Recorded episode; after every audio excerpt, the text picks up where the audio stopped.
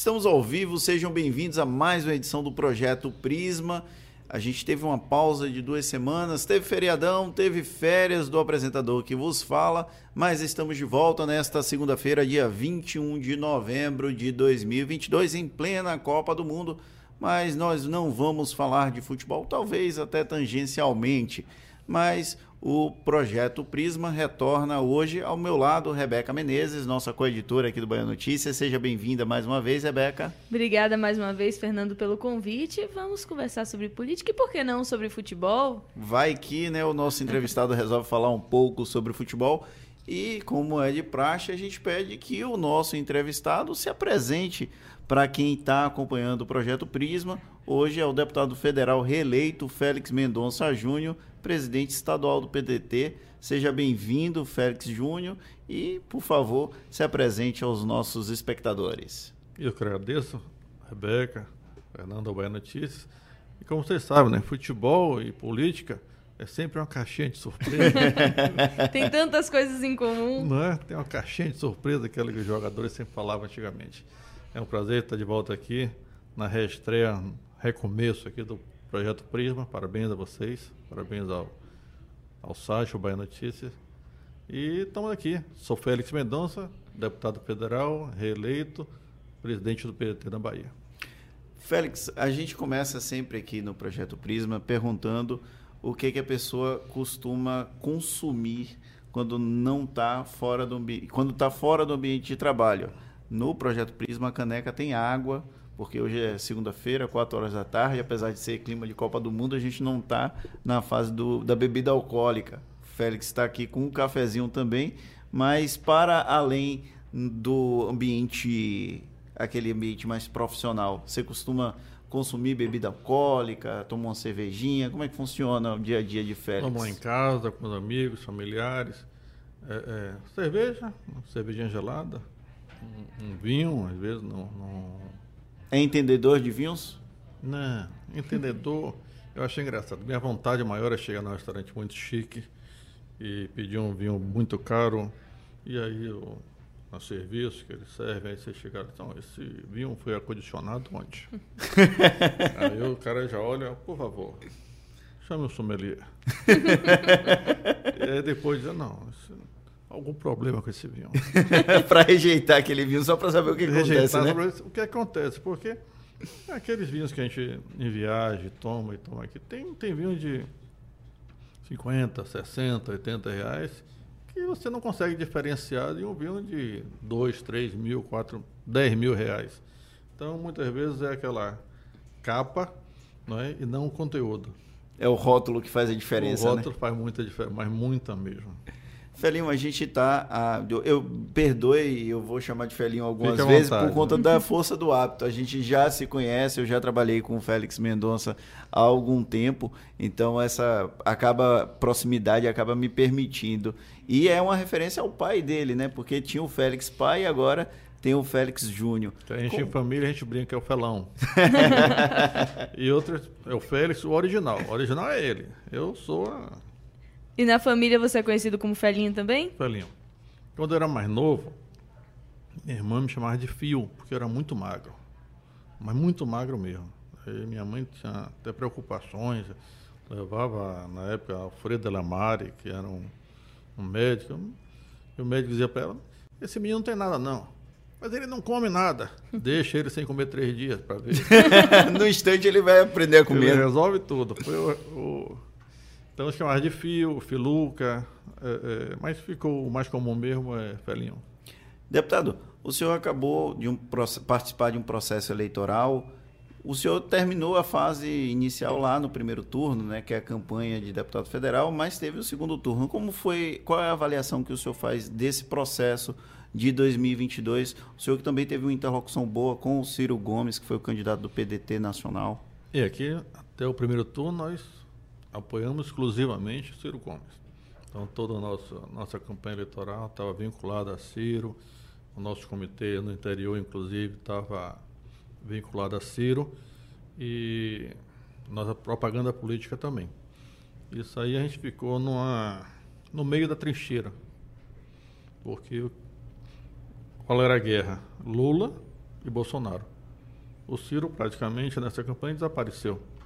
Até voto de legenda para o partido, que na eleição anterior nós tivemos, nessa esses votos sumiram. Então, o PDT elegeu nacionalmente 28 deputados na eleição anterior, nessa nacionalmente apenas 17. Nós mantivemos aqui na Bahia dois deputados, que foi a minha reeleição e a eleição de Léo Prates. A eleição de Léo Prates, inclusive, foi uma surpresa, segundo as pessoas que a acompanhavam, pela, pela enorme quantidade de votos que ele teve, principalmente aqui em Salvador. E os bastidores comentavam que uma parte desses votos de Salvador eram esperados para Félix Mendonça Júnior, que não teve esse desempenho todo na capital baiana, apesar da Ana Paula Matos, que foi candidata a vice de Ciro Gomes, ter prometido participar desse processo de atrair votos para Félix Júnior. Como foi esse processo aqui, essa divisão de espaço, já que Léo Prates acabou ultrapassando a sua votação? Léo Prates brilhou em Salvador. Realmente ele teve praticamente 90 mil votos em Salvador. Foi o deputado mais votado. E a eleição dele, dos 140 mil votos que ele teve, não estou falando números arredondados, 90 mil votos foram em Salvador. Eu tive aproximadamente 10 mil votos, arredondando para cima em Salvador, que foi uma boa eleição também. Eu sempre tenho de 6 a um pouco mais de 10 mil votos, dependendo da eleição, dependendo do investimento. Ana Paula ter ido para vice de Ciro, eu brinco com ela, você me abandonou. Mas ela está fazendo um projeto maior. Ela foi para um projeto de ser vice, candidata a vice-presidente Ciro Gomes. Então, eu tinha que aplaudir essa candidatura e, claro, se ela tivesse aqui, eu tenho certeza que os votos teriam sido mais consolidados para mim. Assim como no segundo turno, quando já não tinha mais a campanha de Ciro, a eleição de Assemi Neto, por exemplo, teve um reforço muito maior em Salvador. Então ele pôde ter uma, uma, um incremento, teve um incremento de voto muito grande no segundo turno em Salvador do que foi no primeiro. Pena que eu não pude mais aproveitar isso, mas nessa altura já estava eleito também. Que importa é ser eleito. Mas mesmo o próprio Semineto não podia ter reorganizado esses votos aqui na capital? Como é a avaliação do senhor sobre isso? Olha, se eu fosse esperar voto de uma reorganização de um Neto, até estava com os problemas dele. E esses problemas foram explícitos, né? tanto é que ele chegou a não ganhar a eleição, a eleição que inicialmente todos davam como certa. E quando foi colocado Jerônimo Rodrigues, era mais certa ainda, né? E aí depois essa eleição foi complicando. Então a gente não pode querer de alguém que está fazendo a sua campanha, que a pessoa tem que pensar primeiro nele, né, na eleição dele. E eu não, nem cheguei a procurar, nem cheguei a falar nada disso aí, não. Isso aí, Salvador, é, nós vamos ter o que tiver e vamos sobreviver. Fiz uma campanha para 80 mil votos, desde o início. Tive 71. Com 50 estaria eleito. Então está tudo dentro da conformidade, das condições normais de temperatura e pressão. Essa diferença de votos entre o senhor e Léo Prates, de alguma forma, ameaça a sua permanência na, no comando do PDT na Bahia? A gente ouviu nos bastidores que podia Léo Prates vir a assumir a direção estadual do partido. Isso é possível ou o senhor não enxerga como possível? Não, que um dia ele possa vir assumir, por algum motivo, pode. Não por isso. Não por uma diferença de voto, até porque no passado é, eu estava valendo até três, quatro, cinco deputados federais numa, numa briga anterior. Foi oferecido para o presidente do partido, olha, a gente coloca cinco deputados federais, mas Félix perde partido. Tudo bem, essa é uma questão de composição política. Mas hoje não tem briga nenhuma com o Léo Prates, ele apenas teve uma votação excelente, e foi muito bom. Quer dizer, se ele não tivesse no partido, nós teríamos elegido apenas um deputado, apenas um deputado. Se eu também não estivesse, elegeria só ele, e vice-versa. Então, foi uma eleição que um contribuiu com o outro e nós elegemos dois deputados. Não acredito que, não por esse motivo. Ele pode vir a ser presidente quando for devido, também nem sei se ele quer isso, é, mas não por esse motivo. Deputado, no primeiro turno, o PDT teve a candidatura de Ciro Gomes e, assim que encerrou as urnas, dois, três dias depois, houve uma decisão nacional da legenda de apoio à candidatura de Luiz Inácio Lula da Silva no segundo turno. o Carlos Lupe fez uma declaração pública, indicou o nome do Lula. O Ciro Gomes não falou o nome de Lula, mas disse que seguiria Orientação o- a orientação do partido e foi a mesma postura dos pedetistas aqui da Bahia. Mas a gente não viu os pedetistas vestindo a camisa para fazer campanha para Lula aqui no estado. Qual a razão dessa estratégia? Muitos vestiram no interior. Muitos vestiram. Agora o que acontece? Eu estou no estado quando a gente apoia a Semineto. Apoiamos o 44 para governo, que foi para o segundo turno. E para presidente você sai o Ciro Gomes e entra Lula, que é o 13.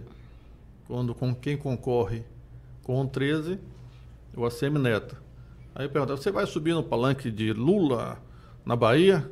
Eu digo, se eu puder subir com 44, eu subo. Aí, pô, Félix, você tá brincando. Eu digo, não, se eu subo no palanque com a bandeira de Neto, aí não dá. Então ficava uma coisa muito estranha mesmo. Eu não agregaria nem a Neto, nem a Lula, se fizesse isso aí. Então ficamos mais mansos e deixamos lá as coisas acontecerem. Agora, a orientação do partido sempre foi explícita. E quem me perguntou, então, o partido apoia Lula? Apoia. E apoia Neto? Apoia. Fica uma situação meio que conflitante na Bahia. Agora, o voto é secreto, mas Félix Mendonça foi com Lula também no segundo turno? É isso, o voto é secreto. Agora o senhor falou dos problemas que a Semineto travou aqui na eleição, falando de governo do Estado. E nós temos perguntado para todos os políticos, principalmente aqueles que têm uma longa trajetória na política, sobre qual é a avaliação dos motivos que levaram a essa derrota, que, como o senhor mesmo citou, já era dada como certa no cenário A baiano. vitória, né? A vitória era Não, a dada derrota. É, a- é, a- a- é verdade, Fernando. Certa. A vitória era dada como certa, ele acabou perdendo. Inclusive, conseguiu diminuir um pouquinho a diferença no segundo turno. É, Imaginava-se, inclusive, que ele ia ser muito mais desidratado no segundo turno com a migração de apoios. Chegaram a pressionar vocês em algum momento para vocês mudarem de lado também? Não, a mim não, porque ah, até alguns amigos, um amigo me ligou do governo, falei, agora no segundo turno, como é que é? Ele pô, não dá. A gente passou o primeiro turno todo com de um lado, vamos mudar.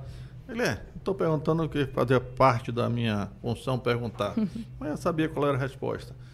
E você tem, tem que ter uma posição política. Você não pode ter uma posição política para quatro anos, para seis meses, para uma eleição. Você tem que ter uma posição política para a sua vida pública. Você não pode estar mudando de qualquer lado a todo instante. Pô, ah, vai ganhar um, então eu vou para lá. Você não vai ganhar aquela história, né? Tem gente que A o seguinte, perspectiva de poder, de alguma forma, seduz também, né, é, Félix? tem gente que diz, eu sou, apoio o governo, não importa que governo seja. Então, às vezes brincam lá em Brasília, não, eu não mudei não. Eu sempre apoiei o governo. O governo que mudou. É, Faz sentido. faz sentido. É uma boa desculpa. né? Mas não, a gente apoiou aqui Ciro Gomes na eleição anterior, Ciro Gomes agora. É, Eu acredito que o PDT vai ter que reformular a sua estratégia, ou seja, na próxima eleição é muito provável que o PDT não venha com candidato a presidente. É o que eu penso, é o que eu vou defender, que o PDT tem ênfase a eleger deputados, senadores, que o PDT procure crescer como partido, porque ele deu uma minguada, para depois voltar a apostar em candidaturas como presidente, deputado, eh, governadores, porque você colocar muitos candidatos a governador sabendo que ele não tem chance, você termina eh, menosprezando aquelas candidaturas sérias a deputado e ao Senado, que também é aquelas que incorporam o partido, ou seja, dão fundo eleitoral, dão tempo de televisão. E uma coisa tem que ser bem pensada, tem que ser um pouco pragmático nesse sentido. E eu defendo que o partido par- siga para criar uma condição melhor de eleição dos deputados federais e a partir daí então voltar a pensar na candidatura a presidente, aos governos do estado, a não ser que você tenha um nome que saia com 50, 60% já de, de frente, não um nome qualquer. Ah, essa retração da bancada de deputados federais do PDT é uma preocupação de médio e longo prazo para vocês que integram o partido? Para qualquer, pra qualquer partido. Ele pode sumir, ele pode desidratar o ponto e ter que formar uma federação. E quando você forma uma federação, você perde identidade com o partido. Então, um partido como o PDT, que é um partido histórico, defende as bandeiras da educação, do trabalho. E eu mesmo entrei no PDT sem conhecer ninguém, pela ideologia do partido. Não conhecia o presidente nacional, nem o presidente estadual, nada. Bati na porta do partido e me filiei, fui bem recebido. O senhor é filho de políticos, mas o Félix não era do PDT, né? O Félix pai? Meu pai nos deixou pouco mais de dois anos, filiado no antigo PFL Democrata. É, então... A, a... Ele me perguntou na época, é, eu posso, se quiser, eu mudo de partido. Mas meu amigo era o Antônio Carlos Magalhães. Se você não se incomodar comigo, né? Hum. Eu queria ficar no, no partido do meu amigo. Ele não. Ele tentou influenciar o senhor para ir para o PFL Democratas? De maneira nenhuma. Hora nenhuma. Ele diga escolha a sua posição. E você, o senhor veste a bandeira do PDT desde o princípio? Como foi esse processo de construção? Porque o PDT é um partido mais ligado a bandeiras de esquerda. E o pai do senhor tem uma formação mais à direita. O PFL era um partido de direita à época da existência uhum. dele. Como foi esse processo de construção da sua identidade política? O governador Paulo Soto, na época, e meu pai, deputado federal, na época, disse para mim: Olha, eu não, não vou ser mais candidato. Eu disse, meu pai, você, não, não, não vou sair de Bengala, não uhum. sou mais candidato. E você lembra quantos anos ele tinha na época? Foi quando isso aí, em 2009. Então, ele hoje teria 93 então seria quase 80, próximo aos é, 80. É. Aí, disse, não, não vou sair lá de Brasília com ninguém me orientando, ou precisando de uma bengala. Então ele estava muito bem. E até os 92, quando nos deixou, ele. Cabeça excelente. Excelente, excelente, excelente. Mas lá, ele disse, ó, não vou ser candidato. Até aí tudo bem. A gente tentou insistir um pouco com ele, disse, não, não quero, não vou, não vou.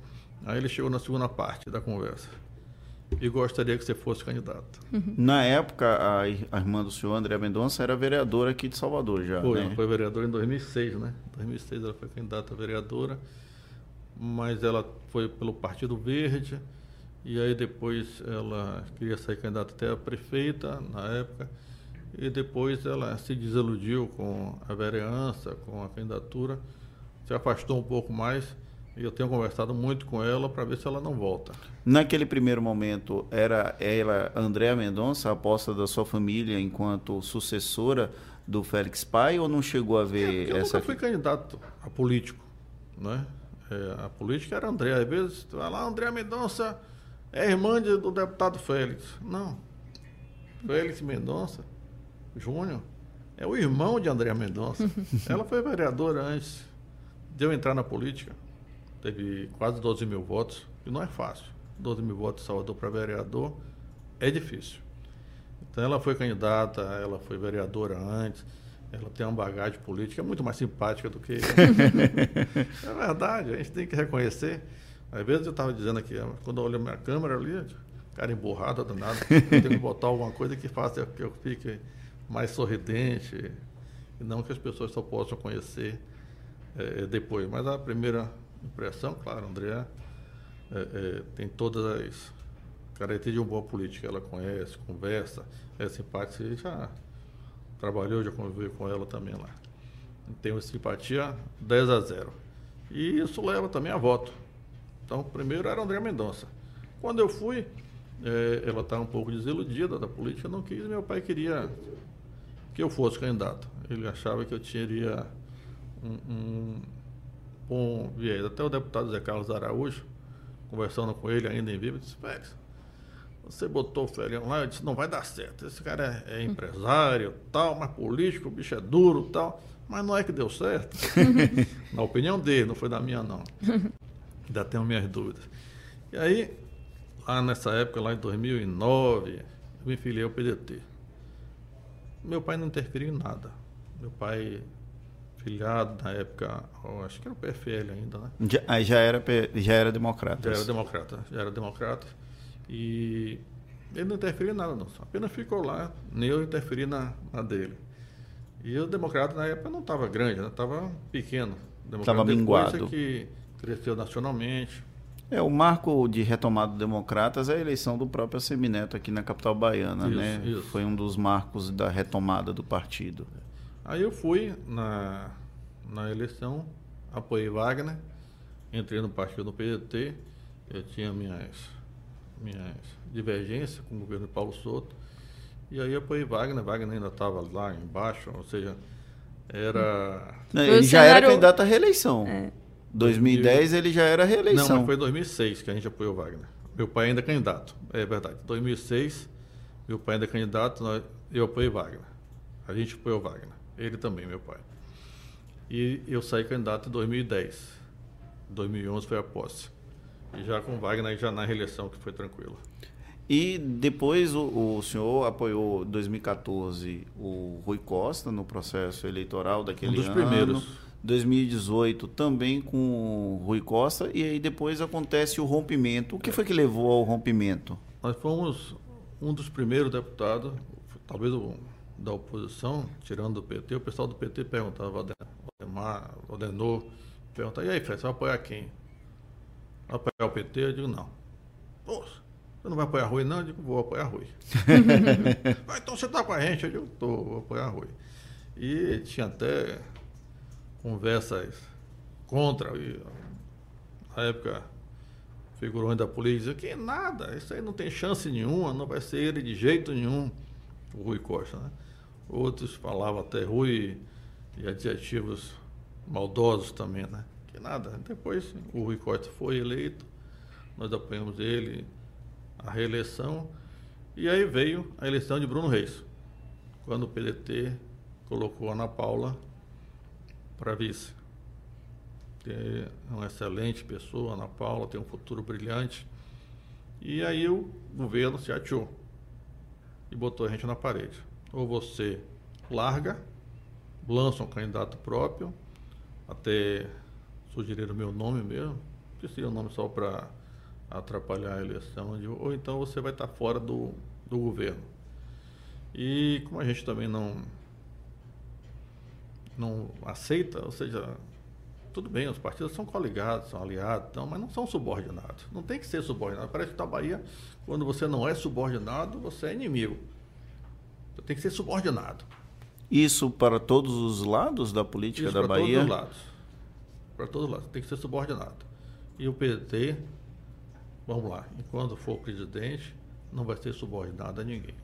Não é subordinado a nenhum outro partido nem a nenhuma outra liderança. Quando vocês indicaram o nome de Ana Paula, chegaram a discutir com o governo do estado uma possibilidade deles darem mais espaço para a sigla? Não. Porque sempre há essa discussão de, olha, eles estão oferecendo para a gente a vice e vocês não estão oferecendo para a gente nada em troca. Olha, no início, antes da gente colocar o nome de Ana Paula, não tinha essa possibilidade de indicar uma vice, de indicar alguma coisa assim. Depois surgiu essa possibilidade, mas aí já estava engateado, digamos, já estava acordado, conversado com o Bruno e não, não podia mais retornar. Então, é, é tem a época, na, você não pode ficar negociando o tempo todo, né? Como agora, né? Eu não podia chegar e sair de lá e pegar uma vice de... De Jerônimo. De Jerônimo. Então, não dava. A gente foi e seguiu até o final para ganhar ou para perder. Não importa. E agora que perdeu, qual vai ser o posicionamento do PDT aqui na Bahia em relação ao governo de Jerônimo? A oposição é responsável. Vamos torcer para que dê certo, torcer para que de nossa bancada estadual, quando a gente reunir a bancada, fala bancada porque é um deputado. o Emerson Penal, que representa muito bem o partido, eu tenho certeza que ele vai votar tudo que for necessário a favor da Bahia. Agora é oposição. A gente não vai chegar lá e jamais chegar lá e pedir um espaço no governo de, de Jerônimo. Nós fomos oposição a Jerônimo. No primeiro e no segundo turno. Né? Não tem por que ter espaço em governo e nós vamos fazer isso. Então vamos ser uma oposição consciente, uma oposição democrata, apresentando os erros, esperando que ele corrija diversos erros que estão aí no governo Rui Costa, para que ele corrija até a própria educação. dê uma guindada, aproveite aí essas construções todas que estão sendo, sendo feitas pela Bahia fora dos colégios de tempo integral, que possa botar isso para funcionar e que daqui a 3, 4 anos a Bahia possa estar nos primeiros lugares dos índices, não nos últimos. Que a gente possa, que o governador também possa mudar a forma de como tratar a, a, a criminalidade da Bahia e que a gente possa sair e voltar e ter tranquilidade quando um parente nosso sai, se voltou para casa em paz, porque a criminalidade está muito alta. Então a gente torce que dê certo isso, dê certo isso aí. E se depender do PT, vai dar certo. Se depender do PT, lá na Brasília nós vamos botar emendas para a bancada, se for para a saúde, ou para a saúde também, né? Porque é outro problema do governo, né? São três problemas básicos: saúde, que é a regulação, a segurança e a educação. Quando o PDT rompeu com o governo do estado, falava-se muito da falta de tato no processo de condução das conversas. E aí é uma crítica que muitos aliados do governador Rui Costa fizeram em diversas oportunidades. Lógico que ninguém falava abertamente, mas no aquele murmurinho, é. os rumores, a gente ouvia falar isso. Com o Bruno Reis, o contato do ponto de vista das relações políticas é melhor do que com o Rui Costa, já que o PDT integra o governo do prefeito de Salvador, Bruno Reis? Vamos lá, uma coisa está falando do estado da Bahia, né? Sim. Que é uma, uma, coisa muito maior. E tinha, por exemplo, a reunião do Conselho Político. E eu brincava, isso aqui não é um conselho político. Isso é um aconselhado. São os aconselhados políticos, ou seja, vai para lá para ouvir o que é para fazer e não para discutir. Então, ó, tinha reunião do conselho, ó, vai ser isso, isso isso. Não tinha nem direito à voz? Não. Você vai lá para. É aconselhado, ó. Conselho, tá dado, façam e pronto. E era aí a reunião dos aconselhados. E não a reunião do conselho político. Já no final agora, né? No início talvez fosse diferente. Foi diferente realmente. E você falou que o PDT rompeu. O governo rompeu com a gente primeiro. Sim. eu, eu falo o processo de rompimento, Isso. não, não com, necessariamente indicando qual lado tomou a decisão. E com o Bruno, praticamente, ele fez o convite do, do partido participar, nós indicamos a Ana Paula, mas, na verdade, a gente não, não sentou ainda para conversar política ainda, porque é, é, ainda precisa, ou seja, teve a participação dela, logo depois é, é veio a eleição, agora a eleição de Câmara e tal. Não temos pressa, deixa a coisa acomodar, para a gente sentar e conversar o que é melhor para a Bahia, o que é que a gente tem que fazer. Eu, eu acredito, por exemplo, a gente tem lá duas secretarias, tem a vice-prefeita, a gente tem que, por exemplo, turismo na Bahia. Nós temos que é um grande projeto, turismo náutico, trazer a, a parte náutica para desenvolver em Salvador mesmo. E a prefeitura tem que fazer isso. E essa parte a gente vai ter que conversar. Já se fala em reforma do secretariado de Bruno Reis, algumas mudanças pontuais. Houve uma mudança, inclusive, envolvendo uma pasta do PDT. O Alessandro Lordelo deixou, mas aí quem assumiu foi do próprio PDT, foi o Omar Gordilho. Essas mudanças, o partido tem participado de um virtual debate ou ainda não foi chamado? Inclusive, não. até fala-se da saída de André Mendonça do primeiro escalão, pelo menos há esse burburinho circulando nos meios políticos. O partido tem participado dessas discussões? É como você disse, é burburinho. Eu, eu tinha uma nota plantada, eu tirava todo mundo do PDT. Eu digo, danou. é só o PDT, sai todo mundo do PDT, todo mundo ligado na Paula, todo mundo ligado a Félix, todo mundo. Eu digo, pô, mas não tiveram nem a paciência de, de botar a nota mais bonita, mais alguma coisa assim, mais arrumada, não. Botou todo mundo PT. Pá, pá, pá, pá, pá, pá. Isso não. Conversa a gente com o prefeito, Bruno Reis, na hora que ele chamar. É claro que as secretarias são, são dele, do, do prefeito. Ele convidou. E um dia, se tiver de mudar, é ele que tem que fazer isso. Existe uma boa relação com o prefeito Bruno Reis e o Ex partido? Excelente relação. Excelente relação. Ele trata a gente republicanamente não tenho que queixar nada do prefeito Bruno Reis.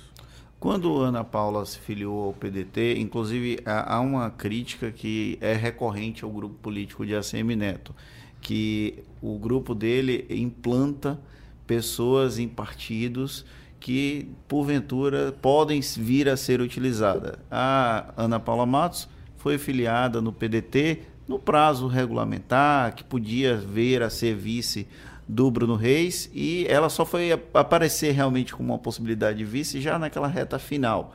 O mesmo aconteceu agora com Ana Coelho como a vice na chapa de Assemineto, que ela se filiou aos republicanos, ficou bem no silêncio, ninguém falava de Ana Coelho, e aí na véspera, Ana Coelho é apresentada como uma candidata a vice nesse grupo político. De alguma forma, isso atrapalha a construção de, de, uma discussão mais ampla com os partidos. Como é que o senhor avalia essa estratégia do grupo político de Assemineto? Olha, quanto a Ana Paula, eu posso dizer tranquilamente. Ela entrou no partido de uma maneira é, bem legal, conversando comigo, conversando com o presidente Lupe. E lá, bem antes do nome dela ser votado, eu já vinha conversando com o Lupe, ó, nós temos a Ana Paula aqui, é uma novata, digamos assim, mas tem todas as qualidades e tal. E ele então teve uma conversa com ela e disse, gostei dela, gostei dela, me lembro como se fosse hoje, no hotel da, antigo hotel da Bahia, né? Que hoje tem um é Wish agora? Wish. É é? É, eu acho que é Wish. Já mudou Wish. tantas vezes aquele hotel que eu nunca lembro o nome. Mania do cara vai ficar uma, uma, o, A parte hotel, hotel da Bahia sempre é, permanece. A gente sabe o Hotel da Bahia. Então é então... só falar o Hotel da Bahia. Também quando a gente vai ficando mais velho, a gente vai ficando só lembrando só do, dos nomes que mais marcaram, né? Quem não fala shopping Iguatemi, Iguatemi ao invés de shopping da Bahia, Bahia né? né? Talvez os nossos filhos já não falem mais, né? Mas a gente vai ficar prejudicado com isso. Então a Ana entrou lá eu garanto a vocês, não foi barriga de aluguel. Ana foi escolhida pelo PDT, pelas qualidades dela, pelas conversas que ela teve com o Lupe, comigo, com demais membros do partido. Tinha a discussão de colocar uma outra afiliada, é, é, que na verdade quando a gente foi ver, ela tinha transferido e estava com uma filiação irregular, subjúdice. Então você não pode colocar uma vice com a filiação que estaria. Que pode ser questionado. Quem era esse nome? Foi Mary Jane na época tal, ela tinha saído de Itaparica para aqui. Era um dos nomes que foi cogitado. E outros nomes também. Mas a gente sabia que tinha que ser, o, o ideal ser uma mulher, né? Para compor a chapa tal. E o PDT ofereceu, é, dentro dos quadros que tinha, em Salvador, né? Ana Paula foi o escolhido. Então a gente está muito feliz. Se tivesse escolher hoje, seria Ana Paula novamente. Ou seja, Fica um recado aí, viu? Para a reeleição.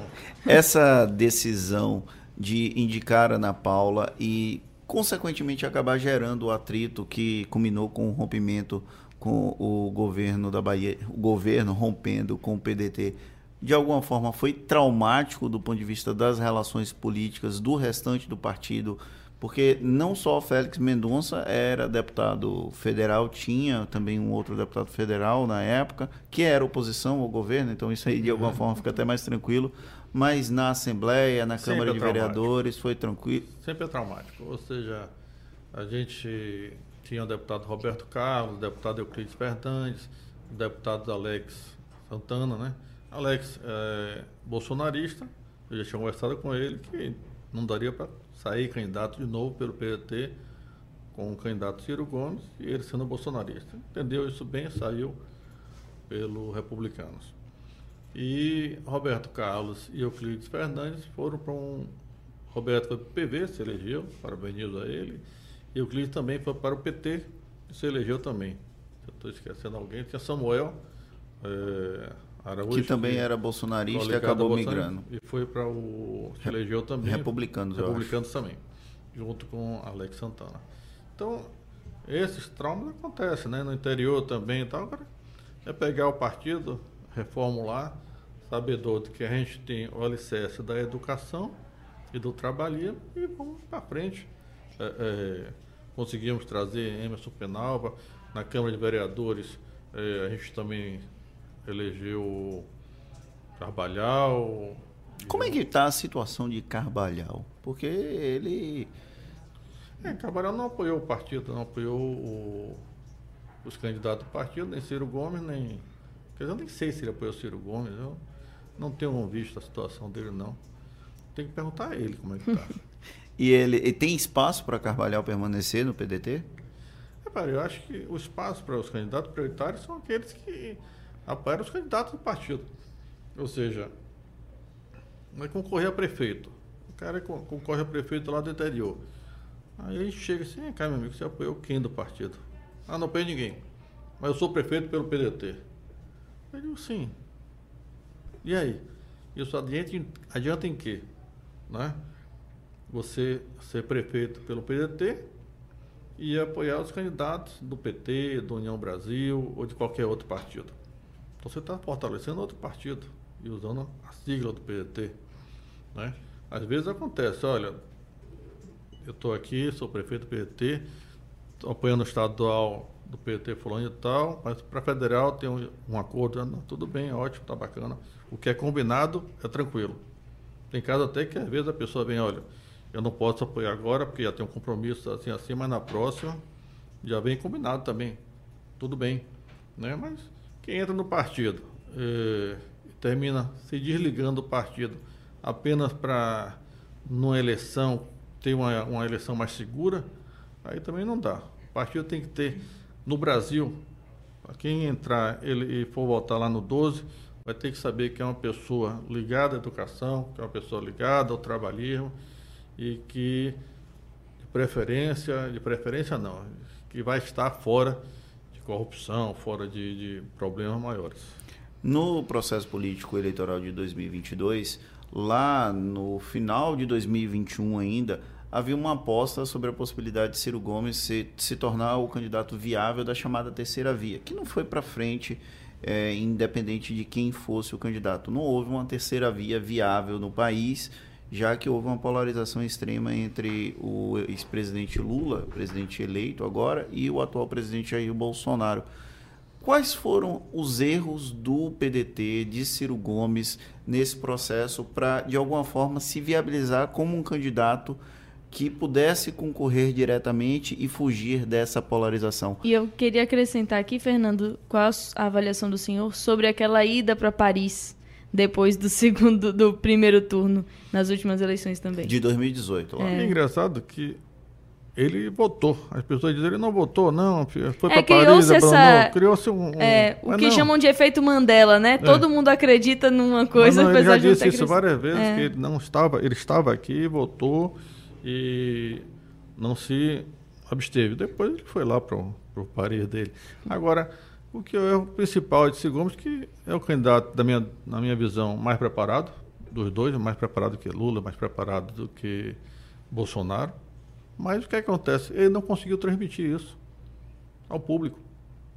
Mesmo com toda a capacidade, inteligência, rapidez. A gente, quando ouve uma entrevista de Ciro Gomes, você fica.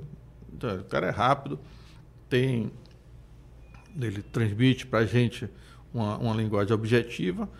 Agora ele bateu demais também dos outros, né? Então até verbalizou muito contra Bolsonaro e verbalizou contra Lula. Então ele ficou inimigo dos dois grupos. E esses dois grupos, na polarização, aqui na Bahia, era 80% para Lula e, e 20%. Se fosse botar fugindo da matemática, seria 80% para Lula, 40% para Bolsonaro. não dá conta, mas. E, e, Ciro ficou inimigo dos 130% ou 120%. Né? 120% ele ficou inimigo dos dois, então tá, terminou aqui virando pó. Ou seja, nacionalmente ele ficou em quarto lugar, né? Ele conseguiu ser ultrapassado por Simone Tebet, que até então não era uma candidata com essa viabilidade toda não, do não ponto tinha, de vista político, né? inclusive. Ela só foi mais polida, ela teve a linguagem mais branda e Ciro estava mais agressivo. Então as pessoas visualizaram de Ciro uma agressividade que não, não cabia naquele momento. É, apesar de ser, volto a dizer, o candidato mais preparado, ele não conseguiu transmitir o que ele queria fazer para o Brasil, para a população de maneira geral.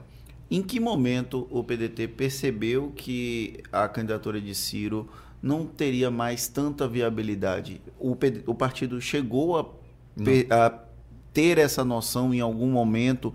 Não estou dizendo vista, do ponto de vista de retirar alguma candidatura. Eu estou falando mais no sentido de é, verificar que ela não teria condições de, de quebrar a polarização, porque é, dizer tem que assim. ser pragmático, É. né? Política é uma- uma- um exercício de pragmatismo Vamos dizer também. que isso aí praticamente não foi percebido. Sempre teve eh, esperança de uma mudança, esperança de um próximo debate, esperança de, de que acontecesse uma não polarização tão forte. Mas a polarização só foi crescendo, crescendo, crescendo, crescendo e as pessoas não falavam mais em terceira via, nem, nem falavam, era, era Lula Bolsonaro e partindo já para a ignorância. Como, como fala o povo do interior, ignorância. né? já era uma coisa que do fígado, não tinha mais projeto. Um dizia, você é ladrão, você. Seus filhos são ladrões, o outro dizia, ah, mas você foi preso, o outro dizia, ah, mas você vai ser preso. E aí acabou. A discussão no projeto nacional, isso foi por água abaixo. Né? Foi pro fígado. Já estava ali com, com raiva, já estava no sangue. Então não tinha mais eh, raciocínio inteligente. Ali era uma questão de torcida de time. Seu time pode estar tomando 5 a 0 e você está lá no seu time vamos pro revanche e tal. Era torcida de duas, eram duas torcidas organizadas daquela raivosa mesmo, né? daquela que estava abraçada lá e não parava. Se você dissesse, olha, Lula tem esse problema aqui, não, você é bolsonarista. Se você chegasse para o grupo de Bolsonaro e disse, ah, mas Bolsonaro está falando muita bobagem. Ah, você é um esquerdista, comunista. Entendeu? Então você não podia nem pensar diferente do que era 100% Bolsonaro, 100% Lula, você já era do outro time. O senhor Foi foi, nesse momento que a candidatura de Ciro apagou. o senhor foi deputado federal durante o mandato de Dilma Rousseff, durante o mandato de Michel Temer, um período curto pós-impeachment, e do presidente Jair Bolsonaro, e muito se fala que a relação entre o executivo e o legislativo acabou deteriorada durante esse processo eh, do presidente Jair Bolsonaro, especialmente com o contexto do chamado orçamento secreto. Qual a avaliação que o senhor faz desse processo de desgaste nessa relação entre o executivo e o legislativo, com um legislativo extremamente poderoso como é hoje? Acho que desde Dilma a relação vem desgastando. Eu votei, perdi até alguns amigos meus de colégio e tal. Eu votei contra o impeachment. E votei contra o impeachment não porque achava Dilma competente, ou que ela merecia ser presidente. Eu achava ela incompetente. Eu achava que ela não tinha qualificação para ser a presidente do Brasil. Sempre achei isso. Agora o processo de impeachment era ilegal. Você estava tirando um presidente, no caso de Dilma, pelas pedaladas fiscais. Que todos os presidentes fizeram. Então você não pode, os fins não podem justificar os meios. Então quando eu votei contra o impeachment, votei porque era ilegal. E aí os colegas meus, ah, você vota contra o impeachment dessa louca e tal, não sei o quê. Eu votei pela legalidade, eu estou lá para respeitar a Constituição. Não estou lá para fazer uma vontade própria de tirar A, B ou C. Aí segue Dilma, vai para Temer, que é, é educado, polido e tal. Teve uma boa relação com o Congresso. Que se, se Dilma tivesse, ela não tinha sofrido impeachment. Inclusive, o próprio Temer correu risco com duas denúncias da PGR e conseguiu E contornar. conseguiu contornar tranquilamente. O tal. próprio Bolsonaro tem centenas de pedidos de impeachment É. e não foram pra frente. É, mas eu acho que tem uma diferença entre o, o Temer e o Bolsonaro, porque o Temer conseguia também Ele dentro mesmo. das relações políticas e o Bolsonaro usou outros artifícios para conseguir esse, esse trânsito com E o essas legislativo. emendas que você falou, as emendas secretas, né? Na verdade, essas emendas estão lá no Congresso. Elas, vão, elas servem lá, não tem interferência do poder executivo, né? Então, elas estão lá e são feitas pelo. Eu acho que tinha que ser aberto, tinha que ter um critério para que os deputados pudessem indicar, ou indicar em blocos, ou indicar em setores importantes para os seus estados, mas tem que ter uma, uma reforma nessa parte das emendas secretas, porque senão fica desgastando. Eu ouvi muito de, de deputados de oposição ao governo Jair Bolsonaro, especialmente os ligados ao PT, que havia uma crítica no sentido de que era causava um processo meio que de injustiça com os partidos, com os deputados que não tinham acesso a esse orçamento secreto. Era uma disputa desigual a liberação de emendas para alguns deputados que, inclusive, no final das contas, não tiveram a votação que era esperada para a quantidade de recursos que eles tiveram, eles tiveram acesso. O senhor acredita que esse processo de liberação de recursos acabou transformando a disputa em algo ligeiramente desigual, até para quem tinha então, mandato? Então, então, vamos lá. Eu espero que as opiniões não mudem. Ou seja, agora que o governo mudou, agora que você tem um governo saída de Bolsonaro, entrada de Lula, que as pessoas não passem a defender o que antes atacavam. Se era injusto antes, passa a ser injusto agora. Como eu sempre fui Ciro, por exemplo, PDT, a gente tem a oposição. Vocês não tiveram nem antes nem e não, nem terão agora. nem teremos agora, né? Mas vamos lá. É, é, eu acho que tem que ter um, um, Claro, claro, isso aí. É, teve deputados que a gente sabe que recebeu uma quantidade enorme, né? 200, 300 milhões, não pôde indicar isso aí, outros bem menos ou nada, né? É, deve ter um, um alguma forma de, de, de, estruturar isso. Não pode ser a critério de um presidente do, do parlamento, do presidente da Câmara dos Deputados, porque senão você vai ter um, a ditadura da emenda. Né? Eu vou lhe dar, você vai votar comigo? Vou. Então tá aqui. Pá, pá, pá, então isso aí é injusto. Às vezes a gente defende algumas coisas, eu defendo, por exemplo, o voto secreto em assuntos do governo. Se o governo manda uma medida provisória, aquele devia ser voto secreto. Por quê? Imagine, você tem lá diversos partidos que são base de um governo, qualquer governo, ou o governo de Lula, ou o governo que passou, está passando aí de Bolsonaro, aí o governo manda uma medida provisória. E chega um partido, aquela medida provisória não é boa, aquele projeto não é bom.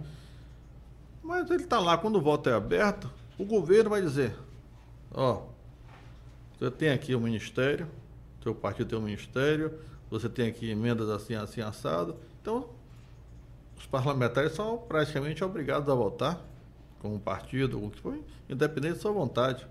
Então, em alguns casos, o voto secreto preserva até o que é correto. Porque no voto secreto é pela consciência de cada um. Então, a medida provisória tem até projeto nesse sentido, para que toda medida provisória, os votos sejam secretos. Porque o governo não poderia pressionar um deputado da oposição ou um deputado que faz parte do governo, que tem um cargo lá, a votar como eles querem. Seja lá que governo for. A gente tem que pensar no Brasil para 30, 50 anos para frente, para nossas futuras gerações, para nossos filhos, para nossos netos, até aqueles que estão por nascer. A gente não pode pensar uma coisa tão imediata quanto essas emendas secretas, quanto essas coisas. Tem que pensar um Brasil grande como ele deve ser no futuro. Independente, no caso é o, o, Luiz Inácio Lula da Silva, mas o senhor defende uma repactuação republicana do processo do funcionamento do próprio Estado brasileiro. Pelo Sim. menos é o que eu acabo depreendendo a partir da sua fala. Tem que mudar, tem que mudar. Alguma coisa tem que mudar. Não está correto o que está acontecendo no Brasil. A gente está é, é, trazendo o Brasil. O PT trouxe Bolsonaro. Nesse processo que está aí, na política que está hoje. O PT elegeu Bolsonaro. Porque na época, nem apoiar o Ciro, que pôde ter sido o presidente, ele apoiou. Por quê? Porque queria ser a oposição. Se o Ciro ganha, o PT não seria nem oposição, nem governo. E seria o fim para ele. Então ele preferia que o Bolsonaro ganhasse, como ganhou, e ser oposição. Para quê? Para agora poder retornar como retornou. Isso já disse antes, eu não estou fazendo a adivinhação do, do passado, não. Eu estou fazendo o que aconteceu. O PT apoiou um candidato que não tinha nenhuma chance, que era o Haddad, em detrimento de Ciro, para ser oposição, para poder bater, bater, bater, sangrar o Brasil e depois retomar o poder. Então não podemos querer que os partidos e a, e a política queiram o poder pelo poder. Nós temos que ter, mudar alguma coisa. A gente não pode ficar nessa polarização que não é inteligente. Agora, qual é o caminho para a construção dessa terceira via? Porque nós ouvimos esse discurso de que é necessário uma terceira via para não ficar polarizada há muitos anos, mesmo antes da chegada de Bolsonaro. E quando se começa a construir essa terceira via, algo acontece que ela é derrubada. Até o parlamentarismo é um caminho. Não sei, eu não estou defendendo o parlamentarismo, mas tem que estudar. A gente não pode ficar é, é, achando que o Brasil vai crescer, vai ser um grande país, se continuar assim como está. Eu acredito isso a uma democracia ainda muito nova. Né? Mas eu acho que a educação é um caminho importante. É, volta de matérias, como estudos dos problemas brasileiros para a juventude. Um jovem de 16 anos vai votar, ele não sabe qual é a função de um deputado federal, de um deputado estadual, função do vereador. Os deputados sabem as funções para quais eles foram eleitos? Os novos, principalmente? Eu acredito que sim, né? O cara vai ser candidato a deputado. Claro que toda regra tem exceção, mas vai ser deputado. Ele sabe que vai legislar, que vai fiscalizar, é porque volta e meia a gente vê deputados propondo coisas que a gente que é leigo, entre aspas, né? Nós jornalistas não somos necessariamente leigos, mas não somos políticos no exercício da profissão política. E a gente vê projetos e diz: isso aqui é um projeto que é inconstitucional, é uma matéria que pode vir só do executivo o senhor, sem querer falar mal do, dos colegas, é muito comum esse é, tipo de ação. Comum. Então, ele, nem os próprios políticos sabem efetivamente Mas o trabalho deles. Mas acontece quando o deputado quer que aconteça. Porque você tem uma assessoria brilhante em Brasília. Você tem pessoas concursadas que é um concurso muito, como os salários são altos lá, é um concurso muito cobiçado de assessores, né? Assessores é, é, oficiais, não estão ligados a nenhum partido, então você tem um projeto lá, um pensamento, você chega lá, a assessoria chama e diz, olha, eu foi, foi proposto para mim hoje, isso, isso, isso. Aí o cara vai dizer, olha, doutor, essa é uma proposta que você não pode fazer. Essa é uma proposta que cabe ao executivo. Aí o deputado, não, mas eu quero fazer assim mesmo, porque é o meu público, meus eleitores estão pedindo isso. Aí o cara faz de qualquer jeito, né? Para fazer, mas ele só vai fazer essas propostas, se ele quiser, ou se não passar pela assessoria, não quiser solicitar a assessoria, que é brilhante, como eu já disse, lá na Câmara. Então, é, é, qualquer deputado eleito, se ele tiver bom senso, Aliás, bom senso é uma coisa interessante, né? É, mas nos tempos atuais, bom é. senso é um artigo em falta. Eu, eu, eu li uma vez e, e gostava muito dele, o, o René Descartes.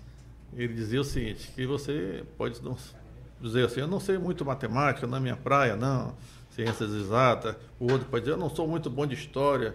O outro pode dizer, não, olha, de línguas eu sou péssimo tal. Mas se perguntar para todo mundo, bom senso é uma coisa que ninguém quer mais do que o que já tem. Então, no meu bom senso, eu costumo sempre pedir opiniões a terceiros para saber se o bom senso está sendo, porque eu não gosto de, nunca de analisar o meu bom senso por mim mesmo porque isso eu não vou conseguir. Eu pergunto a outras pessoas, o que, é que você acha? Diz, não, não, não vai por aí não, Fabiano, que isso aí não é coisa boa, não. Isso aí, às vezes tem projetos que a gente pensa, não, não, isso não, isso aí, esqueça isso aí e tal. A gente aí ouve também as outras pessoas, os amigos e tal.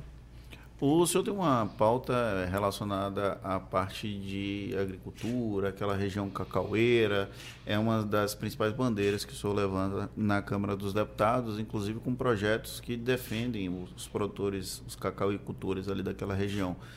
A Câmara, inclusive, tem uma frente parlamentar que debate esse tema.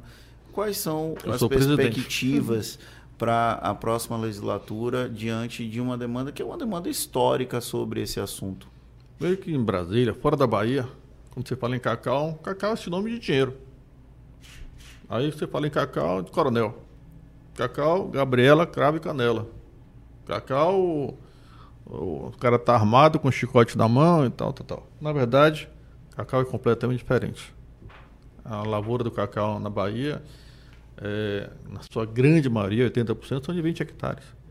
A reforma agrária já está presente na lavoura do cacau. Ela preserva o ecossistema, a Mata Atlântica. Ela é uma cultura que não é mecanizável e que no passado já ajudou muito o Brasil e a Bahia. O salário do Estado eram pagos com os impostos do cacau. Então eu, por ser nascido em Tabuna, sou grapiúna, papajaca, muito orgulho, eu sempre defendi essa pauta. Não é nem onde eu tenho voto, mais voto. Mas defendo essa pauta porque é justa, de toda a região sul da Bahia. E agora a gente está sofrendo muito com. Sofreu já demais com a vassoura de bruxa. e tem uma, a nova doença que já foi detectada na, no Amazonas. Eu esqueci o nome agora, que é a. Eu não vou lembrar, não. Monilíase, monilíase. É a monilíase. Que já está aqui presente. E é muito mais devastadora do que a, a vassoura. A vassoura. Então a gente tem que preservar isso, porque você preservando o cacau, você está preservando a Mata Atlântica. Você está preservando toda aquela área lá, é, no sul da Bahia, Camacã, Jaúna, é toda aquela Ipiaú, toda a região. Barra do, do Rocha lá, um abraço para o prefeito. Então, você tem que fazer o que é correto. É, mas não esquecer da, do oeste da Bahia com a soja, a produção, que gera tanta riqueza. Então, é, essa é uma pauta que eu defendo, como a pauta da educação também. Onde tiver um projeto que beneficie a educação, votaria a favor. É, o próprio cultivo do cacau teve bastante investimento em pesquisa aqui na Bahia, mas nos últimos anos foi perdendo força. Esse havia uma tecnologia muito grande até para o combate à vassoura de bruxa. O trabalho do CEPLAC lá é importantíssimo é. É, nessa busca por alternativas. E a CEPLAC foi desmontada, né? É isso. Eu, eu, eu propus que a CEPLAC fosse absorvida pela Embrapa. A Embrapa é uma empresa nacional de fama internacional, de boa fama internacional. E a CEPLAC já prestou muitos bons serviços mesmo, mas ela está definhando. Os pesquisadores que detêm o conhecimento não tem nem a quem repassar o seu conhecimento. Se, elas, se eles fossem todos absorvidos pela Embrapa e criada como foi criado com sucesso Embrapa Café, sucesso absoluto, criasse Embrapa Cacau absorvia todo mundo. Ah, não. Parecia que eu era o cara que ia acabar com o cacau na Bahia no Brasil. Quer acabar com essa placa? Não, não quero acabar com essa placa, não. Eu quero que ela seja absorvida pela Embrapa e que os conhecimentos possam ser repassados e que a empresa possa ser investida. Ah, você quer por quê? Porque tem um mando. Aquele cara que vai, político, o partido que vai indicar o presidente da CEPLAC para fazer politicamente o que ele quer eu vou sempre votar com coração, a consciência a favor do Brasil e da Bahia. Independente de vontade apenas política. Eu acho que o que for melhor para o Brasil, por exemplo, eu defendo que a Embrapa, e até solicito, vou fazer, baseado aqui na nossa entrevista, nova solicitação para o governo que está aí por vir, que a Embrapa absorva a CEPLAC, que a gente quer ela define e não tenha mais ninguém. Imagine, você passa 30 anos com pesquisadores, você está investindo naqueles pesquisadores, gastando Havia, dinheiro. inclusive, escola de formação Tudo do, isso, da lavoura tem... cacaueira, como eram as EMARCs, que foram substituídas você pelo Baiano. Eu, eu, cheguei a visitar uma fazenda de cacau clonado. É, tem, tem muita. Tem a, biofábrica, tem isso aí. Eu lembro, de, meu pai foi professor da EMARC em Valença durante décadas, acho que duas décadas. Então, a EMARC sempre foi uma escola referência na questão da agropecuária e o IF baiano substituiu, mas não tem aquele mesmo peso do cacau, né? Uhum. Até aquela simbologia que o, o, símbolo, a logo da, da Emarc tinha o um cacau, cacau né? e hoje você não tem mais isso. É, é por isso que eu defendo que a, que a, Embra, a Embrapa possa absorver essa placa e como tem a Embrapa Café, bota lá com o símbolozinho do cacau, Embrapa Cacau, para proteger não só a lavoura do cacau, como a Mata Atlântica, a, a fauna e a, e a, flora da região, que é importante. O que preservou a Mata Atlântica, o resto de Mata Atlântica na Bahia, foi o cacau. Só o cacau. Porque se não fosse o cacau, a cultura do café, se derruba tudo e planta café. A cultura do cacau depende da Mata Atlântica para é. ter um, um bom é. desempenho, né? Hoje até depende menos, que você tem é, pés de cacau que são plantadas a pleno sol, né? Ou seja, lá no oeste da Bahia está com uma produção muito grande de cacau. Mas é um cacau diferente, que ele é resistente ao sol e tal. Mas a gente tem que preservar isso até para preservar a nossa Mata Atlântica. Então, é, é, não é tudo só produzir o, o cacau para chocolate, para vender, não. Tem um, um, problema ali ecológico mesmo, que a gente já conseguiu preservar até hoje. Vamos criar condições que consiga preservar daqui para frente o mico-leão dourado e outras tantas espécies que estão ameaçadas e que vivem ali naquela região. E a população, eu falo até da segurança. A segurança em Itabuna, Ilhéus e aquela cidade de Piauí, aquela, a, a, as cidades ficaram das mais violentas do Brasil. Por quê? Porque as pessoas moravam nas fazendas de cacau com a crise. Muitas delas saíram, saem lá mil, duas mil, dez mil pessoas saem daquela produção de cacau. E de 10 mil pessoas, 10, 20 resolvem ir para uma vida mais fácil, do crime, do tráfico de drogas, da bandidagem. Aquilo muda a situação de uma cidade inteira. Até porque isso vai interferir na, na questão da vulnerabilidade econômica. Se Sim. você tem uma, uma infraestrutura ruim de suporte a essas famílias, dessa migração do êxodo rural é. para uma área você urbana. Você separa as famílias, né? Você vai causar algum tipo de impacto social. Você então. separa a família, você tira o filho, que é um adolescente, e ele vai buscar um recurso para o seu pai, para sua mãe, e de repente se ele se junta lá com as pessoas mal intencionadas, ou até para usar ele por ser menor e tal. Então você cria uma, uma violência quando você podia estar lá, todo mundo trabalhando, estudando. É, as, as fazendas de cacau tinham, eram verdadeiras cidades dentro, né? Então isso você pode voltar tudo a ser, não, não da forma que já foi, que não, não existe esse saudosismo, mas pode ser até melhor ainda, né? Você pode ter turismo misturado, agregado, a produção, você tem que ter colocar indústrias que possam transformar o cacau lá dentro. O beneficiamento. Né? Beneficiamento, né? para que você não venda apenas o cacau grão, né? Em arroba, você possa vender a manteiga de cacau, você possa vender a pasta de cacau, você possa vender o suco já beneficiado. Então, aquilo o aí chocolate vai chocolate também. É, chocolate, pode. Porque a Suíça não fabrica, não tem um pé de cacau. E é o melhor chocolate do mundo. Ah, chocolate suíço. Ele lá na Suíça não deve nem saber como é um pé de cacau. né?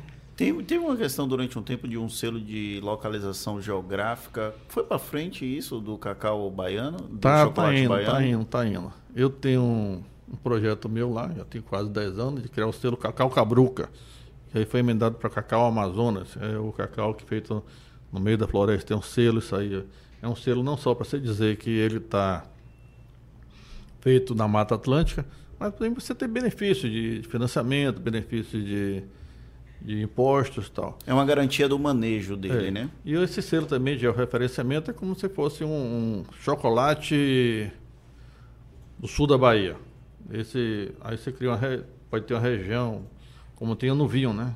E, champanhe. No mundo todo tem mundo champanhe, o vinho português, os vinhos é, portugueses Porto, tem. Né? O vinho do Porto apareceu. E você vê que a Bahia é tão referência nisso que mesmo empresas de chocolate que foram criadas em São Paulo, em Brasília, geralmente é quando elas crescem, elas mandam, criam uma filial ali no, no sul da Bahia também, exatamente por isso. Porque o nosso cacau é de qualidade. O nosso, o nosso cacau, cacau é, é, referência no, é bom, no mundo é todo.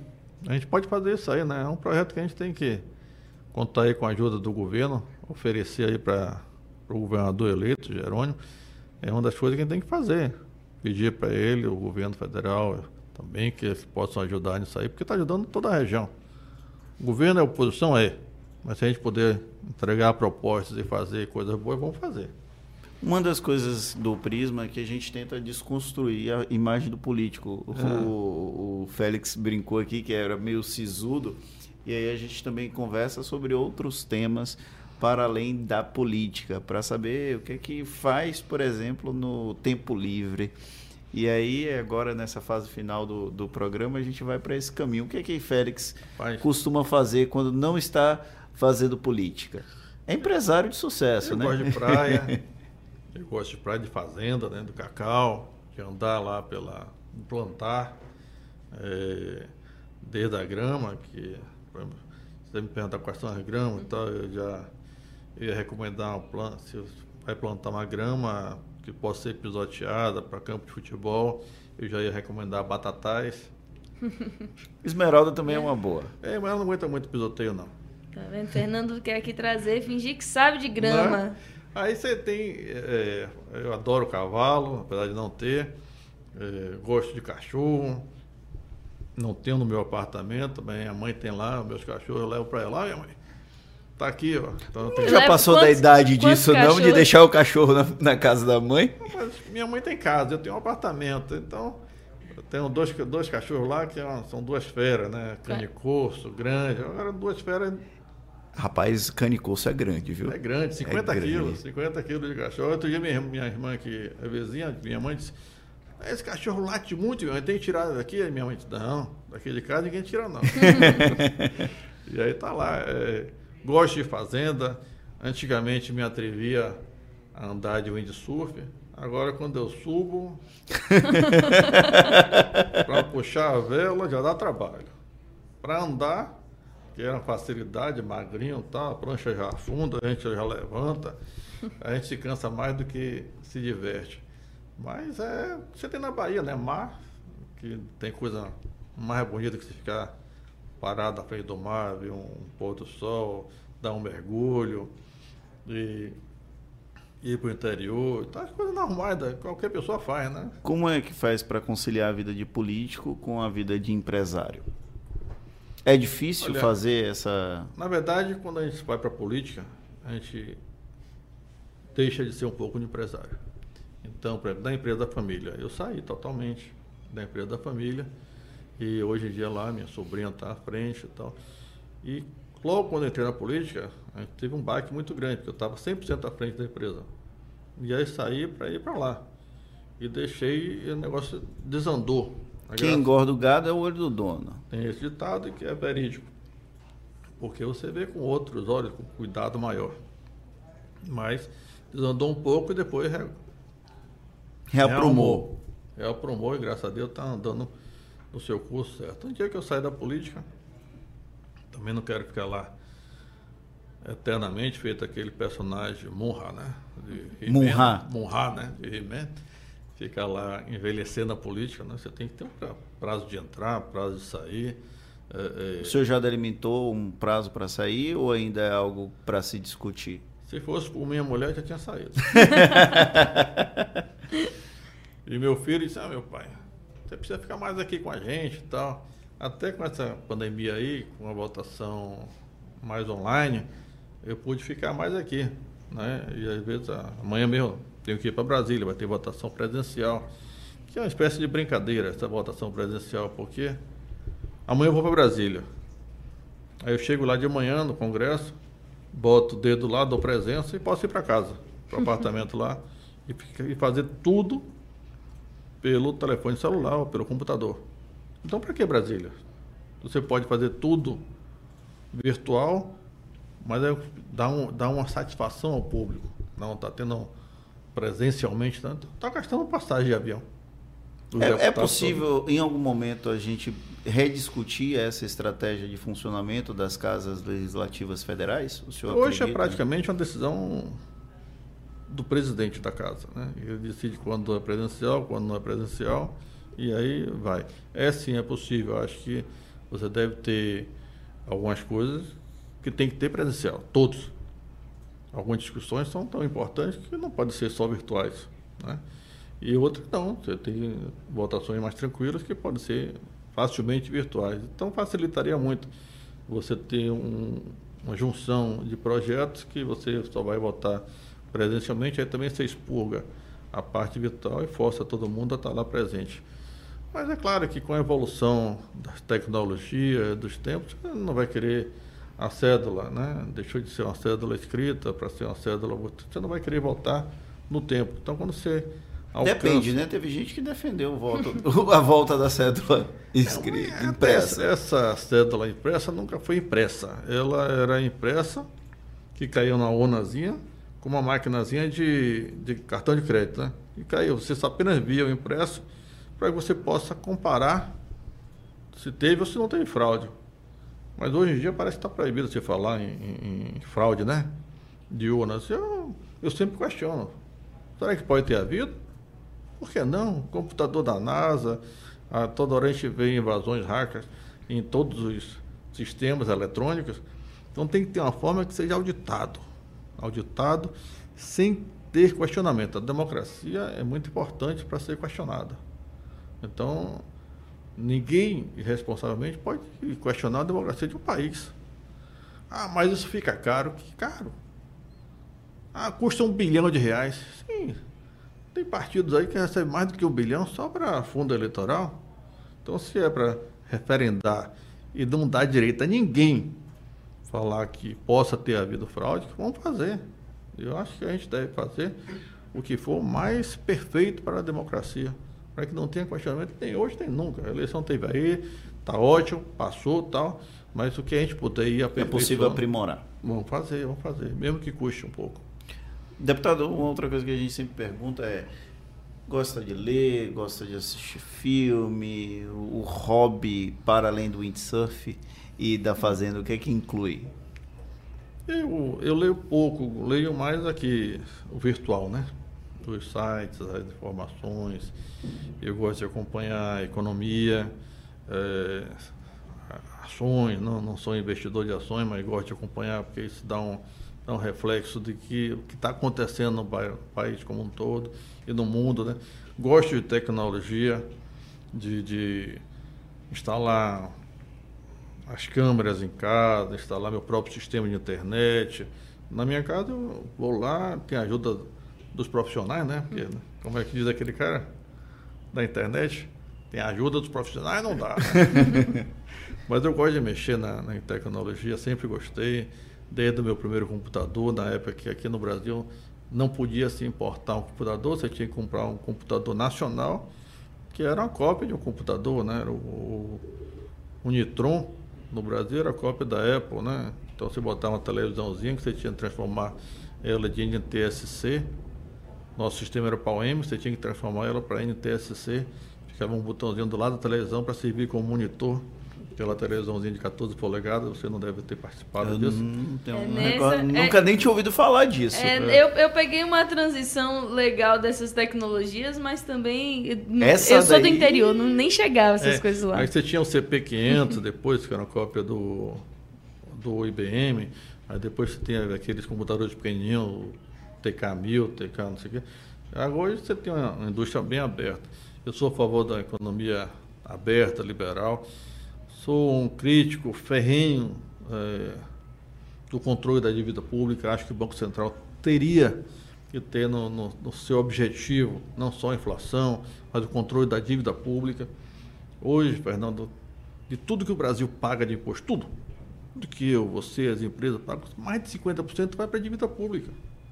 E quando se aumenta a taxa Selic, 1%, 1% que seja a taxa Selic, representa 40 bilhões ao ano, que podia estar sendo investido e gerando riqueza para o Brasil. Então, eu digo assim, eu sou um funcionário do sistema financeiro, sem querer.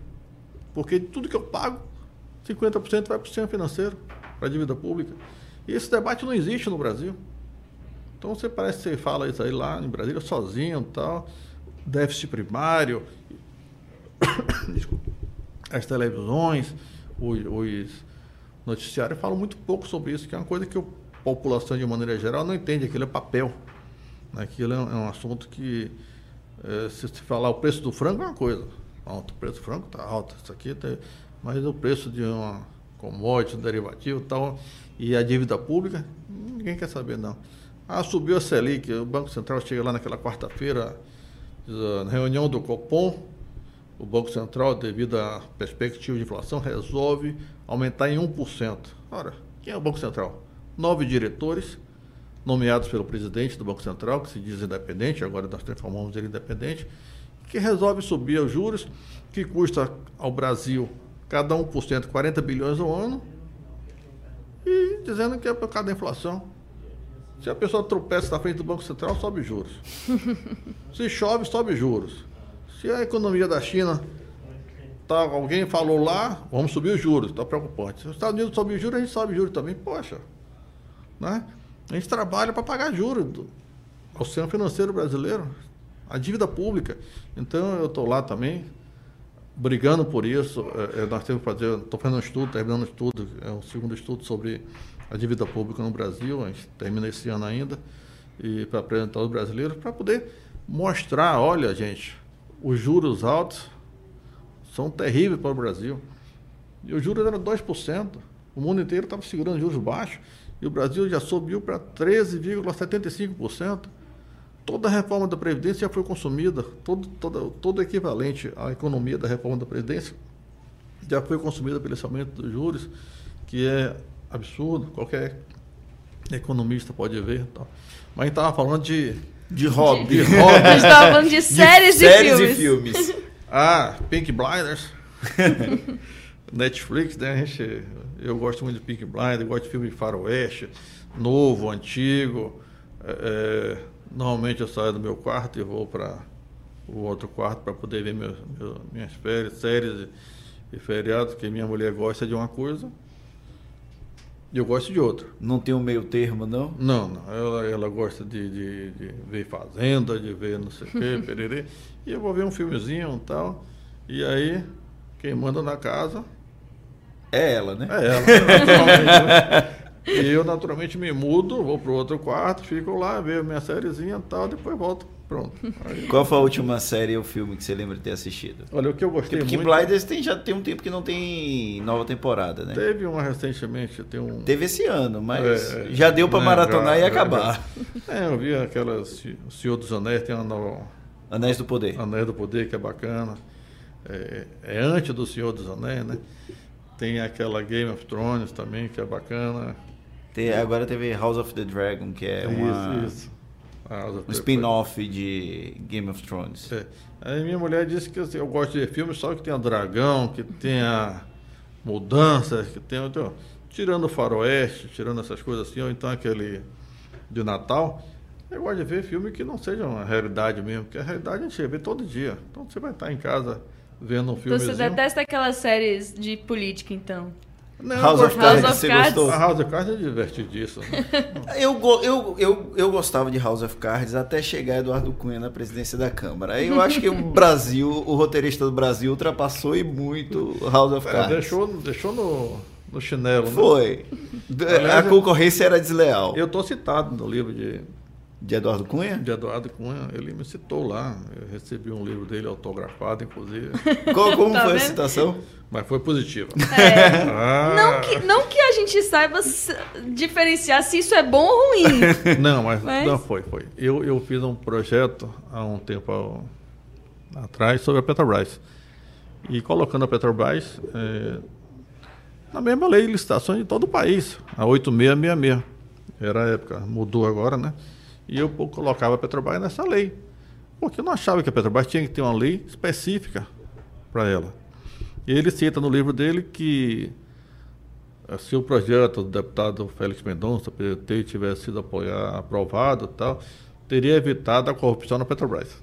Ele tinha o poder também de pautar, o, projeto. De pautar o projeto. Ele né? disse que não conseguiu pautar por intervenção, diz ele lá no livro, de Fernando Henrique Cardoso e do PSDB na época. Devia estar tá lá escrito. Sim. Depois eu vou te mandar uma, um, uma foto, um, um, um print. Claro, eu, eu, eu, brigava com aquilo e as pessoas não concordavam. Eu digo, mas não, como? como? Ah, não, mas a Petrobras tem que ser uma empresa competitiva. Eu disse, sim. Não, isso não tira a competitividade. Se a Petrobras, para seguir a lei, tem que ser competitiva, e os, e os municípios? Tem que seguir uma lei que não seja competitiva? Os estados também, o Brasil? As outras empresas, só a Petrobras tem que ser competitiva? Então, ou te mudava tudo e fazia uma lei única, ou trazia a Petrobras para dentro dessa lei. Não, a Petrobras... E hoje haveria condições de aprovar essa lei? Hoje mudou tudo. Então, tem uma no, nova lei de licitações também, que foi uma guerra lá, eu participei também. E, e abarca a Petrobras, essa nova lei? Abarca, abarca. Agora está... Já tá melhorou, Já né? melhorou, já melhorou. A gente aqui no, no programa, no, no projeto Prisma, durante o processo eleitoral, quem trouxe essa sugestão, inclusive, foi o Jerônimo Rodrigues. Que ele, durante a entrevista, vocês não vão me perguntar o que é que eu gosto de comer, não? Eu disse, então pronto, vamos incorporar. A cara já. doce cozinha. Não, eu gosto de comer. Cozinhar, não sei não. Fritar um ovo, fazer um. Só para não morrer de fome. É, fritar um ovo, fazer uma batatinha frita. Mas se me pedir para fazer um arroz, eu não sei fazer um arroz, mas que dizem que é a coisa mais fácil do mundo, né? É bem é. fácil. Mas fritar um ovo, fazer um milkshake, é, fazer uma batata frita, isso eu faço, na boa. O paladar ali, do, quase adolescente, né? É, é. Batata frita, milkshake. Ah, tem melhor, uma coisa melhor do que você pegar um pão, um, um normal mesmo, e, e, abrir, botar um monte de manteiga. Minha mulher disse, você vai morrer com essa manteiga aí. E aí comer dois pães daquele, pronto, acabou. Aquilo é pão. Tem uma, uma, propaganda antiga que diz assim: pão, não inventaram nada melhor. Eu concordo. Então é, é, uma coisa fora do comum. Agora, tem dias, tem horas que eu, eu não consigo ir para um restaurante sozinho. Eu não, não gosto de andar sozinho, parece uma coisa meio deprimente. Nada contra quem vai assim, não, mas eu, eu vou para o restaurante, vou com minha família, com meus amigos e tal. Mas uma carajé, por exemplo, eu paro e como um, dois, uma, como uma carajé é uma bará. Chega em casa já, comeu na rua de comer uma carajé. e dois acarajés ali em Regina, no Rio Vermelho. Tem um ali na, na Graça, ao lado de um, de um terreno que é não é no Campo da Graça, não, que era bem anterior, ali na, perto do, do, Lago da Vitória mesmo. Tem uma, uma carajé que fica ali, que é uma carajézinha, um peito da hora, não tem coisa melhor, né? É, é, é, com aquela capinha bem crocante. Pois é, e quando o camarão é bom também, então gosto de acarajé, gosto de comida baiana, gosto de churrasco. É, é, depende de onde você esteja. Está na ilha. Eu, a gente sempre passa o veraneio na ilha, né? É um período assim, depois do, do, do, do Natal e até o Carnaval. Ainda dá para fazer isso? A gente faz isso. Minha mãe vai para lá, fica direto, os filhos todos vão e eu também. E aí a gente fica lá na ilha, em Taparica mesmo. Aí, vamos lá. Um caranguejo você comer em casa, cara, aqui não tem coisa melhor. É, Rebeca tem, tem problemas, ela não consegue parar de comer. É, eu como aos montes. Mas, eu, tipo assim, 10, 15, pode trazendo que eu vou comer. Você vai no interior, aí um amigo chama, vamos comer um pitu. Eu tenho, eu pitu é difícil de achar, mas é, é, bom demais. É bom demais. Agora tem um, você não vai pegar no restaurante e comer um pitu. Eu porque, nunca vi, nem vi acho em que é proibido, acho que é proibido. Não tem, tem, tem, tem épocas, né? É, mas eu nunca vi em restaurante vendendo pitu. Também não. É. E olha que eu sou do sul da Bahia, eu sou ali da região de Valença, né, Baixo Sul, eu não tenho recordação de ter visto em restaurante. Mas pitu é aquela coisa que você tem que comer sem medo de melar a mão, é. sem é, medo caranguejo de... também. Caranguejo também. É, e o pessoal brinca porque fala que é muito trabalho, só que eu, como eu aprendi a comer desde criança, eu como muito rápido. Ah, eu acho que é caranguejo... Mas você não é daquela que só pega a não, não, eu como tudo, ah. até a cabeça. Tem já, outro dia eu fui com um amigo meu, ele Cabeça. Jogou... É. é casco. Ninguém, ninguém fala cabeça. Cabeça eu falo cabeça. É casco. Tem que saber comer, né? Senão... É, tem que Agora, saber. Eu acho que o custo-benefício do caranguejo é ruim. Você tem muito... Depende do que você avalia. Para mim, é trabalho para pouca pra carne. Mim é Agora tem o siribóia. Siribóia também é gostoso. Siribóia é uma delícia também. É uma delícia também. E, e o custo-benefício, como você está falando, é Sim, melhor, né? É mais Porque fácil. Seria é, é, mais abundante na carne, aquela carninha. Pelo bem, menos o peito ali. Bem branca, né? É. Então, são comidas bacanas. Você ir para um restaurante baiano, é, é, Iemanjá, o Bargaço, quer dizer, eu acho legal. Você tomar um caldo de sururu com pimenta, né? Hum. né? Não tem coisa mais gostosa, né? Uma cervejinha, um caldo de sururu. Você. Tem uma lambretinha, né? Então. É lambreta. Tá dando lam... água na boca aqui. É, é, lambreta. Eu nasci e cresci em Valença e aí minha atual esposa, ela brinca que quando ela estava aqui em Salvador, ela comia lambreta, ela adorava. Mas aqui a lambreta você não encontra por menos de 18 reais a dúzia, né? Em Valença a gente compra por 4,50 no bar. Aí ela disse que nunca mais vai comer lambreta aqui em Salvador. E desde então a gente não come. Só come lá. Só come em Valença. É bacana, né? Por causa do preço, porque é. é. um diferencial da minha cidade. É, cada região também tem seu. Você viaja pelo Brasil, tem um lugar que você vai tomar aquele chocolate quente, também o clima, né? Frio e tal. E, agora aqui a gente. Agora comida baiana não tem igual, não, né? Não tem igual, não. Não existe outro. A moqueca é baiana é capixaba? É baiana. Né? A moqueca tem que ter azeite no dendê. É, o capixaba fica dizendo que a muqueca é capixaba. Que capixaba? eu, eu, é brinco, é baiana. eu brinco que tanto é, é, baiana que aqui na Bahia é só muqueca. E lá é muqueca capixaba. Pois é. Se você tem que botar que é capixaba, você já sabe que não é original. Já é um derivativo. Exatamente. tem que ser, tem que ser muqueca baiana mesmo. Negócio de ficar. E azeite dendê. E se reclamarem, o Brasil começou aqui e a moqueca também. Pronto, não tem discussão, é dogma. Vou botar um selo também de verificação regional, né? Pois é. Vou pro... Jerônimo Rodrigues, por gentileza, vamos botar um selo de original Moqueca Baiana. Moqueca, não precisa nem ter baiana. É só moqueca. É da Bahia. Os outros que quiserem fazer moqueca, que pode ser capixaba, carioca, o que for. Bom, pessoal, o papo tá bom, mas o projeto Prisma vai ficando por aqui. Eu queria mais uma vez agradecer a nossa querida Rebeca Menezes, que esteve conosco mais uma vez. Obrigado, Rebeca. Eu estou aqui à disposição, você sabe, querendo é só chamar. E também ao deputado Félix eu que Mendonça, amigo. que eu deixo à disposição para caso queira falar alguma coisa. Já não é fase mais de pedir votos, né? Mas vai que quer pelo menos agradecer, algo assim, fica não, à vontade. Agradecer a eleição, meus 71 mil e tantos eleitores nessa, nessa eleição. é, esperar um futuro melhor para o Brasil, para a Bahia. É, pedir a todos que a eleição acabou, vamos torcer para o Brasil dar certo. Vamos torcer para a Bahia dar certo, vamos torcer para que tudo dê certo. Ou seja, não é porque o presidente é contrário ao que você queria ou que o governador da Bahia, de qualquer estado que você esteja ouvindo aqui, a gente está no Brasil inteiro, né? quem quiser acessar pode acessar, que a gente vai torcer contra. Não, torcer para dar certo. Tem que dar certo. O Brasil tem que dar certo para a gente, para nossos filhos, para todo mundo, né? E mantendo nossas posições políticas, mantendo nossos ideais políticos e tal, mas para torcer para que tudo dê certo, para que a gente possa oferecer cada vez mais educação de melhor qualidade, porque a gente cria um ciclo positivo, né? Virtuoso. É, é virtuoso. Se as pessoas conhecem, eu estava falando aqui dos estudos do problema brasileiro, da organização social e política do Brasil, é, EPB, né, do problema é, OSPB, tem uma série de, de matérias que saíram dos currículos e que as pessoas precisam voltar até para votar, certo? Saber o que são as instituições brasileiras. Vamos lá, que depender do deputado Félix, reeleito aí pelo seu quarto mandato, até quando a gente vai estar na política, não sei, mas vamos ver. Ainda tem um tempo para contribuir. Também não quero sair lá de bengala, não. é exemplo de meu pai. E o que o governo federal fizer de correto, vai contar com o meu apoio.